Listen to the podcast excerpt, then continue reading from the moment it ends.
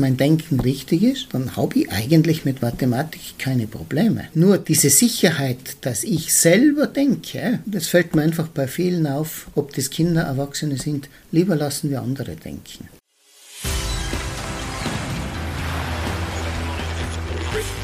Gut zu wissen, der Erklärpodcast der Tiroler Tageszeitung.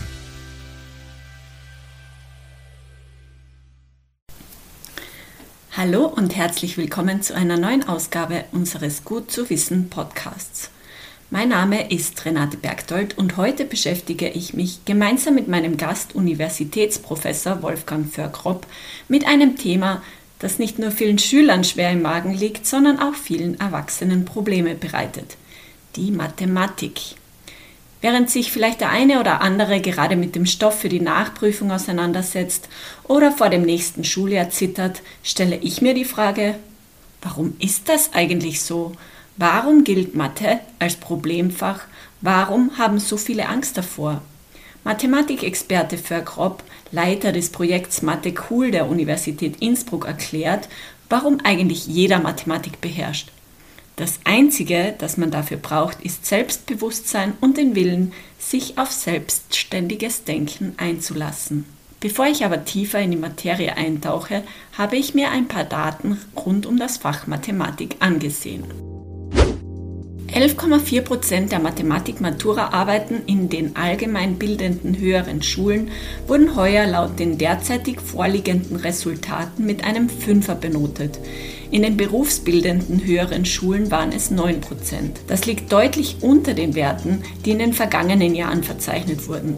So waren in der AHS im Vorjahr etwa 21 Prozent der Mathe-Matura-Arbeiten mit einem nicht genügend bewertet worden.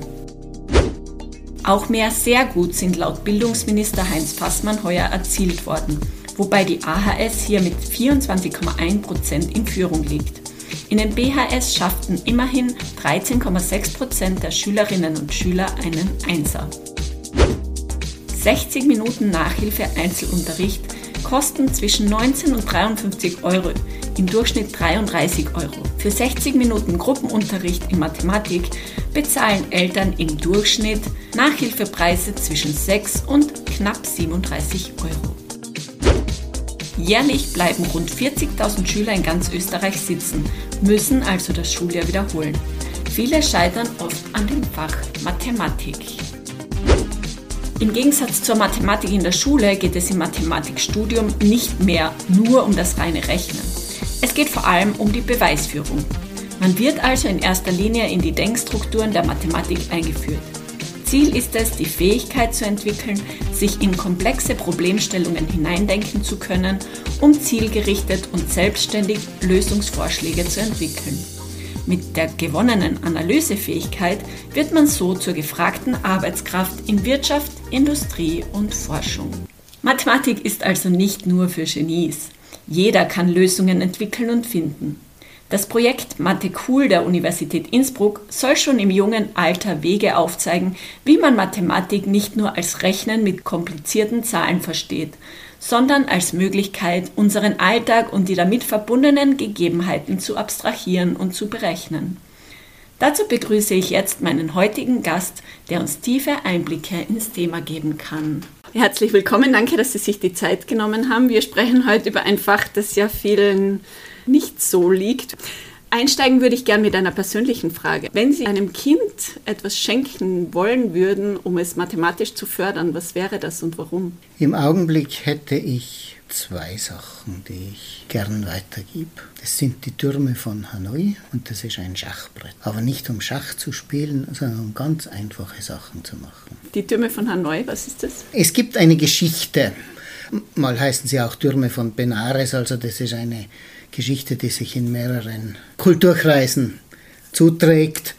Grundgedanke der Geschichte ist folgendes. In Hanoi leben Mönche in einem Kloster. 64 Mönche sind es. Und da bekommt der Vorsteher dieses Klosters einen göttlichen Auftrag. Sie haben nämlich einen Turm aus 64 Scheiben vor ihrem Kloster stehen.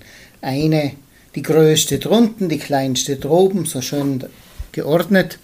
Und sie müssen diesen Turm umbauen. Und das Umbauen darf nach folgenden Regeln geschehen, auf einem anderen Platz. Sie haben einen Hilfsplatz zur Verfügung und man darf mit jedem Zug nur eine Scheibe umlegen und man darf nie eine große Scheibe auf eine kleine Scheibe legen. Und wenn der Turm mit den 64 Scheiben auf dem vorgesehenen anderen Platz steht, dann wird die Welt untergehen. Jetzt geht der Mönch her und sagt, ich bin schon alt und schwach und schaffe das nicht mehr. Ich gehe jetzt zu meinem Stellvertreter und bitte ihn, den Turm mit den oberen 63 Scheiben auf den Hilfsplatz zu stellen, dann werde ich die große Scheibe nehmen, auf den anderen Platz legen und dann kann er noch einmal diesen kleineren Turm darauf bauen. Der Stellvertreter geht dann zum nächsten Mönch und sagt, hilf mir bitte, weil ich schaffe das nicht, das 63 Scheiben sind mir zu viel. Und auf diese Weise werden sie diesen Turm umbauen. Das ist die Geschichte dazu. Und wir machen das mit, für den Anfang mit einer Scheibe, zwei Scheiben, drei Scheiben. Und wenn sie es dann besser können, dann haben wir unsere Türme mit fünf, sechs, sieben Scheiben. Das ist immer interessant dann, wie sie sich hineinsteigern und ob das Erwachsene sind, ob das Kinder sind. Wir hatten einmal im Rahmen der Öffentlichkeitsarbeit in Vorarlberg bei der Lebenshilfe haben wir das auch für Besucher angeboten und da kam eine Dame mit, ich würde sie schätzen auf 90 plus vom Alter her. Sie kam, ließ sich das erklären und ließ sich helfen. Nach einer gut einer halben Stunde hat sie es dann wirklich auch geschafft, ist wieder gegangen. Zehn Minuten später ist sie wieder gekommen, sie möchte es noch einmal machen. Hat es nur mehr 20 Minuten gedauert, sie hat es gemacht. Nach einer Viertelstunde ist sie noch einmal gekommen und wollte es noch einmal machen. Und wie sie dann gegangen ist, dann sind immer mehr Leute dahergeströmt und die haben dann gesagt, da draußen steht da so eine ältere Dame, die sagt, da müsst hineingehen, das ist interessant. Und so, so kriegt man alle Altersklassen ja, mit den Türmen ob von das Hanoi. Kinder sind, ob das Erwachsene sind. Trotzdem ist ja Mathe als Schulfach etwas, das oft als Problemfach gilt. Warum ist das eigentlich so? Ich glaube, es würde dazugehören. Also ich kann es nicht wegnehmen, dieses Problemfach. Erstens ist Mathematik ein eher abstraktes Fach. Ich muss als erstes einmal mich darauf einlassen, dass ich abstrahiere. Wenn ich zähle, dann hat es eigentlich mit dem Alltag nichts mehr zu tun, wenn ich wirklich nur an die Zahlen denke. In dem Moment, wo ich da eine Verbindung schaffe, natürlich mache ich eigentlich etwas anderes. Da tue ich nämlich die Wirklichkeit interpretieren und beschreiben durch mathematische Größen. Und die zwei Sachen müsste man eigentlich genau genommen trennen. Und wenn ich auf der abstrakten Ebene bleibe, dann kann ich frei denken. Da bin ich nicht mehr gezwungen, das ständig zu interpretieren oder so, sondern ich kann dann das Ergebnis wieder interpretieren versuchen. Aber ich muss das nicht ständig. Und ich glaube, das ist etwas, was man gerade heutzutage als Problem sieht. Alles muss eine Anwendung haben, alles muss einen Nutzen haben. Was ist denn der Nutzen eigentlich? Ich kann etwas ausrechnen, ja. Und das sollte ich können, aber das muss jetzt nicht in jedem Schritt mit der Wirklichkeit was zu tun haben. Und dann kommt etwas dazu, dass viele Angst vor, den eigenen, vor dem eigenen Denken haben. Und das macht dann relativ viel aus, was, was Angst vor Mathematik jetzt bedeutet. Denn da muss ich selber denken, selber Ergebnisse machen. Und wenn ich überzeugt bin, dass mein Denken richtig ist, dann habe ich eigentlich mit Mathematik keine Probleme. Nur diese Sicherheit, dass ich selber denke, das fällt mir einfach bei vielen auf, ob das Kinder, Erwachsene sind, lieber lassen wir andere denken. Aber im Schulunterricht wird halt gerade in Mathematik oft fast das Gegenteilige vermittelt. Es da wird haben Sie völlig recht. Druck gearbeitet, es wird viel mit Vorführen, sage ich jetzt mal, gearbeitet, also an der Tafel vorrechnen, wo man dann eh schon zittert und Angst hat und weniger selbstbewusst ist, schon per se, wenn dann da 20 Augenpaare anstarren. Mathe cool, die Initiative soll jetzt genau einen ganz anderen Zugang zur Mathematik ermöglichen. Wie schaut denn das aus? Können Sie mir kurz dazu was erzählen, wie das anders verlaufen soll? Also wir machen bei unseren Besuchen, ob wir in eine Schule gehen oder bei einer Veranstaltung irgendwo als Teil auch auftreten. Wir sind, wenn wir dabei sind, dann machen wir verschiedene Experimente, sage ich jetzt einmal mit den Kindern oder Erwachsenen. Experimente nicht in dem Sinn, dass wir sie als Versuchskaninchen verwenden, sondern eine Aufgabe. Es kommt nicht darauf an, ob man jetzt die richtige Antwort findet, sondern dass man sich damit beschäftigt, eine Antwort zu finden. Ob das jetzt so ein Beispiel ist wie ein ganz einfaches Bandel, das man zerschneidet. Das Möbiusband, das ist das verdrehte Band. Wenn man das zerschneidet, dann kommt eben ein doppelt so langes heraus, das auch verdreht ist. Und wenn man das noch einmal zerschneidet, dann sind es plötzlich zwei Bänder. Und jetzt könnte man auch die Frage stellen, naja, was passiert, wenn man jetzt das Band am Anfang nicht einmal verdreht, sondern vielleicht zweimal verdreht? Was kommt dann heraus? wenn man es einmal durchschneidet, wenn man es zweimal durchschneidet. Ich gebe da keine Lösungen an. Was kommt dann heraus? Sachen, die man im Unterricht in Mathematik, ich traue mich jetzt wetten, außer man hat einen ausgefuchsten Lehrer, den das selbst interessiert, man hört sowas nie, man sieht sowas nie, man experimentiert mit so etwas nicht. Seit dem Siegeszug der neuen Medien gibt es allerdings unzählige Videos, wo Schüler nachsehen können, auch verschiedene Mathe-Schritte, viel einfacher erklärt. Verstehe ich nicht, warum äh, lernt man so etwas nicht in der Schule? Sie sprechen einen wunden Punkt an. Nur ich kann Ihnen die Antwort nicht geben. Was ich dazu sagen kann und als Meinung äußern darf, es gibt Lehrpläne, die seit 100 Jahren fast konstant geblieben sind. Und noch etwas. Die angehenden Lehrerinnen und Lehrer, die müssen Praxiserfahrungen sammeln, indem sie bei bereits erfahrenen Lehrpersonen in den Unterricht gehen und dort auch selber Stunden halten und dann von diesen Lehrpersonen auch beurteilt werden. Das heißt, sie werden das kopieren, was die Lehrer von früher gemacht haben. Und das äh, tradiert sich natürlich weiter. Also das ist etwas, wo man sehr schwer hineinkommt. Ich erfahre ganz selten, und zwar speziell bei Studierenden, die bei uns bei diesem Projekt Cool mitgearbeitet haben, dass sie manchmal andere Ideen einbringen und dadurch natürlich erfolgreich sind auch. Das ist aber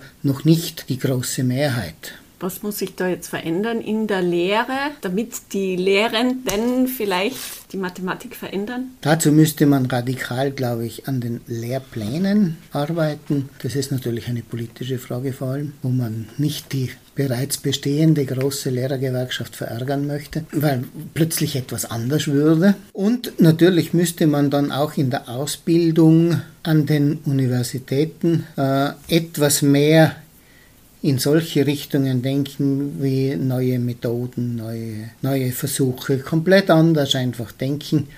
Und dazu gibt es natürlich wieder diesen Wettstreit zwischen den einzelnen Bereichen. Man hat ein gewisses, gewisses Maß an Stunden. Eine Fachausbildung sollte ja gute sein für beide Fächer. Es sollte ja pädagogische Ausbildung da sein.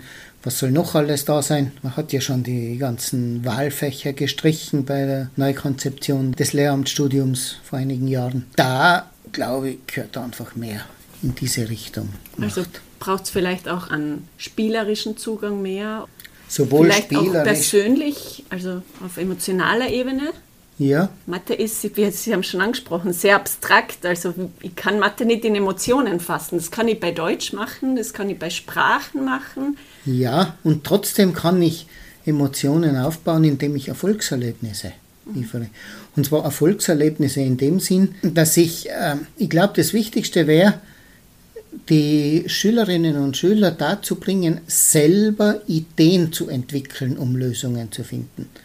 Das wäre überhaupt das Wichtigste. Nicht vorgefertigte Wege dauernd zu gehen.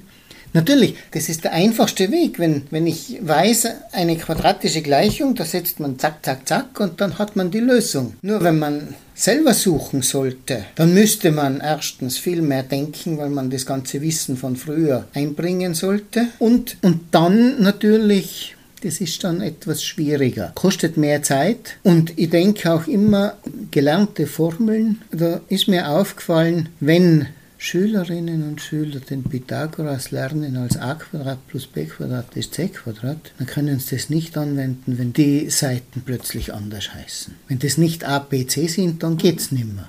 Und genau das ist eigentlich falsch, denn es geht ja darum, gewisse Grundsätze anzuwenden und nicht auf Namen, Bezeichnungen und so weiter. Und genau da sind wir wieder bei dem Problem, wo, wo ist die Abstraktion? Das muss nicht, das muss nicht irgendeinen konkreten Bezug zur Realität haben, sondern das sind gewisse Gegebenheiten, über die man reden können sollte.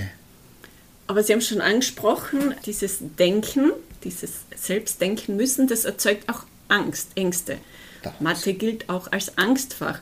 Der und der Weg ist zu gehen. Wenn der Schüler dann anfängt, versucht, andere Lösungswege zu finden, dann akzeptieren das Lehrer oft einmal gar nicht. Das stimmt und das ist leider etwas, was ich sehr kritisieren muss und wo sie in meinen Seminaren Pech hätten diese Lehrer, wenn sie so vorgehen. Also ich erwarte mir immer, dass sie, und das sage ich auch in jeder Lehramtsausbildung, wo ich damit zu tun habe, das Wichtigste ist nicht, dass ihr einen Weg vorgibt, sondern dass ihr überprüfen könnt, ob der richtig ist. Ob das euer Weg ist oder ein anderer, ist mir gleich. Aber ihr müsst überprüfen, ob er richtig ist, nicht ob es der eure ist. Das wäre eigentlich das Ziel von Überprüfungen. Aber diese Angst vor Mathematik, die zieht sich ja weiter. Also wie wir sehen es immer Mathematura zum Beispiel, das ist das Thema am Ende des Jahres, wie viele da nicht durchgefallen sind. Das hört man kaum von Deutsch, das hört man selten Obwohl von anderen Sprachen. Obwohl sie auch durchfallen. Genau.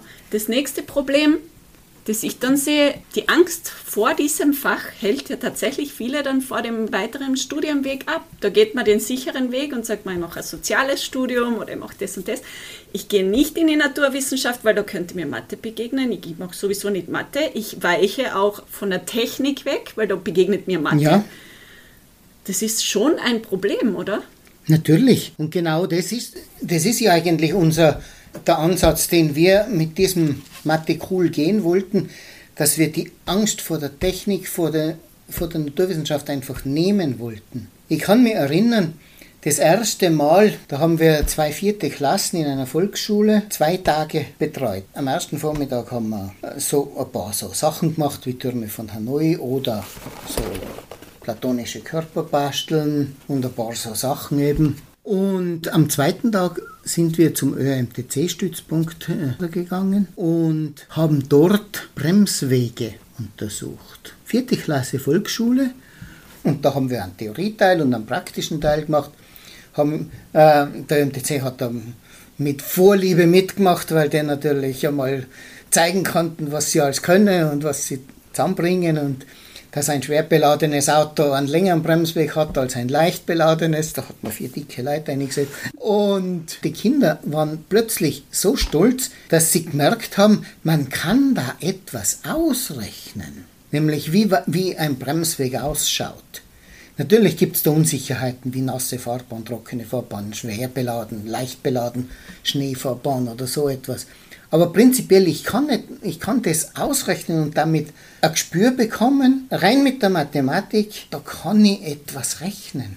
Und das ist nicht etwas, wo ich überhaupt nichts weiß. Das war für die eigentlich so ein Aha-Erlebnis, wenn man da zurückschaut. Das Ganze hat zwei Vormittage gekostet. Umschütten haben wir auch gemacht. Das ist eine ganz schöne Aufgabe, die kann man sehr leicht schildern. Auf der Alm hat der Bauer vom Melken in der Früh, halte da ein bisschen zurück, dass er ein Wanderer was verkaufen kann.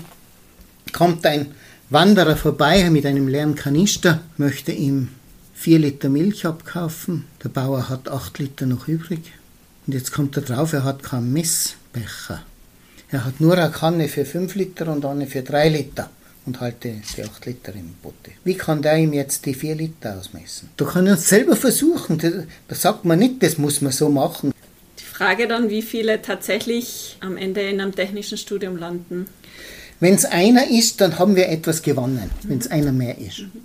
Wenn es zwei mehr sind, haben wir viel gewonnen. Ich möchte jetzt nicht zählen, aber mir ging es darum, einfach die Meinung und die Einstellung ein bisschen zu verbessern. Das wäre schon der nächste Punkt. Ist es nicht auch gesellschaftspolitisch ein Problem, wenn sich, wie es gerade ist, halt viele Menschen den leichteren Weg machen, sich tendenziell auch vom Denken in der Mathematik abwenden, dann entsteht ja sowas wie eine mathematische Elite.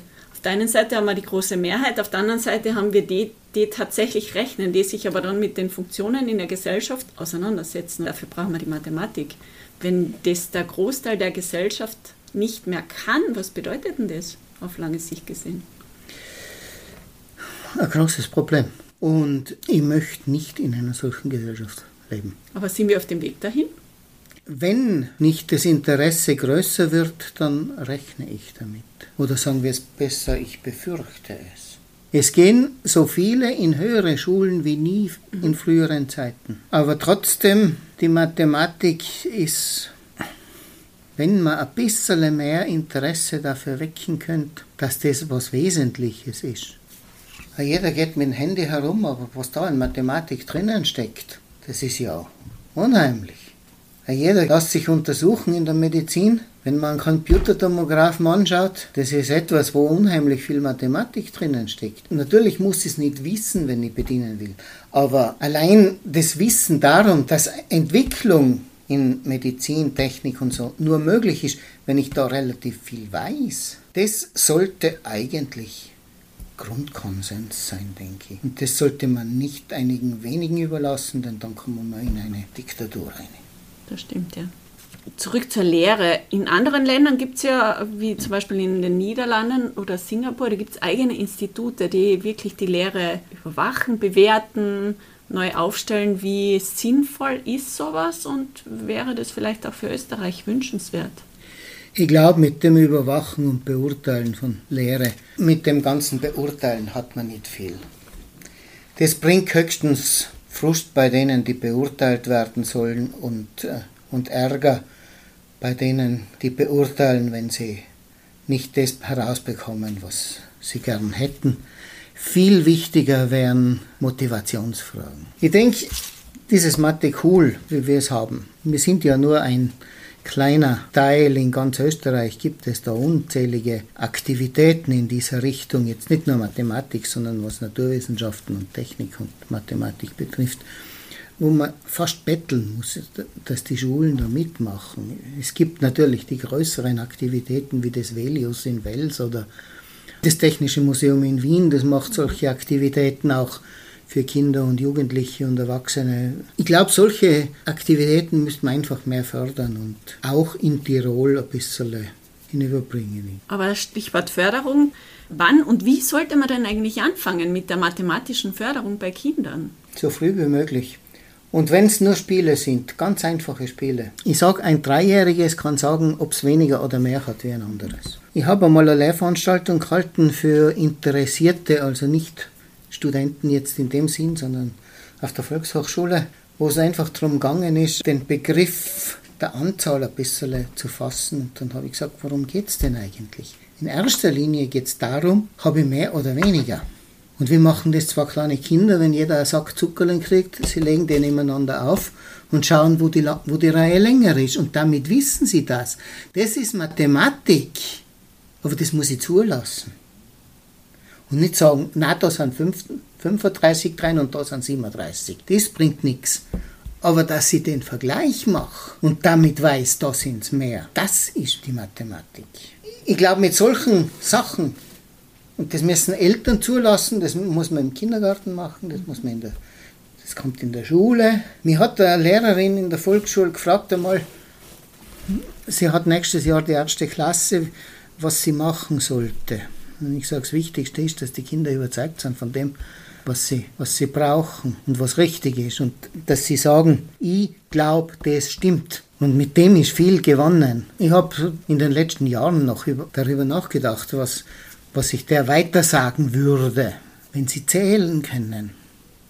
Dann habe ich alles eigentlich. Und dann machen wir einmal ein Zählspiel, wo wir jede zweite Zahl auslassen. Dann haben sie die Vielfachen von zwei. Dann machen wir ein anderes, wo wir jede, die zweite und dritte Zahl auslassen, dann haben wir die Vielfachen von drei. Machen wir was anderes, da gibt es das Blob und Hasch oder wie immer das heißt, wo alles, wo ein Dreier und ein Siebener vorkommt oder durch drei oder durch sieben teilbar ist, da muss man beim einen muss man Blob sagen, beim anderen Hasch und der es nicht kann, der scheidet aus oder was immer man dann macht. Aber da lernt man spielerisch das Multiplizieren und die können nachher mit drei multiplizieren, weil sie das kennen einfach. Und die brauchen nicht einmal eins dann lernen, weil sie es können. Und mit solchen Sachen, glaube ich, kann man spielerisch viel erreichen. Man sagt ja immer, Mädchen sind in Mathe schlechter als Jungs oder Mädchen tun sich schwerer. Ist das tatsächlich so oder ist das vielleicht sogar gemacht? Ich glaube nicht, dass es so ist, sondern das hängt mit etwas ganz anderem zusammen, nämlich mit dem, was ich vorher gesagt habe. Davon überzeugt, von dem, was ich selber weiß und tue, das stimmt. Da ist bei Mädchen, glaube ich, die Selbstsicherheit geringer, glaube ich. Ich bin kein Psychologe, ich kann das nicht beurteilen, aber das ist da eher mein Eindruck in der Hinsicht als, als etwas anderes. Also das hat mit Mathematik nichts zu tun. Stichwort Dyskalkulie. Also gibt es Umstände, dass man Mathe tatsächlich nicht versteht oder geht es da nur darum, dass man Rechnen nicht versteht, Mathematik aber sehr wohl verstehen könnte? Ich habe mich mit diesem Thema kaum auseinandergesetzt, gestehe ich. Meine Vermutung, es kann sehr wohl sein, dass es am Rechnen happert, aber nicht an der Mathematik. Meine Vermutung, aber das ist eine Laienmeinung. Aber man kann solche Kinder schon auch, Sie haben es vorhin angesprochen, wahrscheinlich sogar motivieren, Lösungswege zu finden. Ich glaube schon, ja. Weil das Sehr eine wohl. ist ja ein Umgang quasi mit Zahlen, mit abstrakten. Ja, ich vermute schon. Also ich, ich sehe da kein Problem. Vor allem, wenn es über den spielerischen Zugang geht. Richtig. Wenn es jetzt tatsächlich einmal dazu kommen sollte, was ja leider vielfach in Tirol, aber auch in Österreich oder generell der Fall ist, dass Nachhilfe nötig ist. Was würden Sie Eltern empfehlen? Wie sollen sie vorgehen? Gibt es Qualitätskriterien? Muss man auf irgendwas achten? Es wird viel Nachhilfe gebraucht und gegeben, speziell in Mathematik. Mein persönlicher Zugang dazu, eine gute Erklärung, die etwas anders lautet vielleicht als vom Lehrer oder der Lehrerin, erübrigt jede weitere Nachhilfe. Aber das kostet Zeit. Und das Wesentliche bei einer Nachhilfe wäre, dass das nicht zwei Wochen vor der Schularbeit ist, dass man schnell, schnell etwas lernt, um die Schularbeit zu bestehen und danach hat man es wieder vergessen. Denn genau das ist ein Problem, das in der Mathematik überhaupt oft auftritt. Die Kinder lernen auf eine Schularbeit hin und danach ist der Stoff weg. Was mir auch aufgefallen ist, das ist, das geht aber jetzt ein bisschen weiter als wir nur in diese Nachhilfe hinein. Und zwar seit den Anfang der 90er Jahre des letzten Jahrhunderts taucht immer mehr eine Verinselung des Wissens der Kinder auf. Und zwar, das Mathematikwissen ist im Mathematikunterricht, das Deutschwissen im Deutschunterricht, das Geschichtewissen im Geschichteunterricht nötig, aber in Geschichte können es dann oft nicht aus zwei Jahreszahlen ausrechnen, wie viele Jahre dazwischen liegen in Mathematik wissen nicht, was das bedeutet, dass ein Archimedes 300 Jahre vor Christus gelebt hat oder so. Dass, dass das überhaupt nichts mehr miteinander zu tun hat. Und dieses ver vernetzte Wissen, das müsste viel stärker gefördert werden. Und da sehe ich auch das große Problem, und da kommen wir zurück auf die Nachhilfe, dass nämlich viele Aufgaben in Form eines Textes gegeben sind. Und diesen Text übersetzen, das schaffen viele nicht, weil sie das Deutsch nicht in Mathematik anwenden können und umgekehrt. Ja. Ähm, abschließend wollte ich Sie noch fragen, ob Sie mir erklären können, wie Mathe Cool tatsächlich abläuft. Wie kann man da mitmachen? Wie, wie kann man sich anmelden? Der Standardweg für Mathe Cool wir gehen in die Schulen. Ob das jetzt eine Klasse ist, zwei Klassen, eine ganze Schule, das gibt alle Möglichkeiten. Ideal sind, wenn nicht mehr als 30, 40 Kinder auf einmal da sind. Und dann machen wir das in Gruppen, dass wir unsere verschiedenen Stationen dort vorstellen, beziehungsweise nicht vorstellen, da lassen wir die Kinder einfach mitmachen. Ob das jetzt Türme von Hanoi sind, ob das äh, so einfache Bastelaufgaben sind, ob das Denkaufgaben sind, wie ein Schachbrett, von dem ich einmal gesprochen habe heute schon. Ein Schachbrett, wo man das Damenproblem ausprobieren kann, nämlich auf einem 8x8 Schachbrett soll man acht Damen so aufstellen, dass keine die andere schlägt. Das lässt sich auf einem 4x4 Schachbrett leicht anfangen. Wenn man es dort geschafft hat, kann man auch 5x5 probieren. Wir haben alle Varianten. Man kann auch größere Felder betrachten, 9x9, 10x10. Da geht es dann schon in die relativ großen Zahlen, aber es ist nicht leicht. Da muss sich nur die Schule bei mir oder bei einer Kollegin melden und passt. Wir stimmen natürlich unser Programm auf das Alter der Kinder ab. Wir machen auch mit beim Tag der offenen Tür bei der Universität, wo wirklich von 3 bis 100 alles vorbeikommen kann, mhm. dass wir da ein Programm haben, das für alle passt, je nach Bedarf. Okay. Wenn wir angefragt werden, dann schauen wir, was sich machen lässt. Ab Schulbeginn quasi kann man einfach anfragen. Man muss sich nur melden. Das stimmt. Das war jetzt der Aufruf an alle da draußen, die vielleicht noch ein bisschen Angst vor Mathe haben. Mit Mathe cool sollte sich alles lösen lassen. Ob alles, bin ich mir nicht sicher. Herr Fergrop, vielen Dank für Ihre Expertise heute. Ich hoffe, wir haben den einen oder anderen dazu gebracht, doch mal selbst zu denken. Das würde mich freuen. Das war Gut zu wissen, der Erklärpodcast der Tiroler Tageszeitung.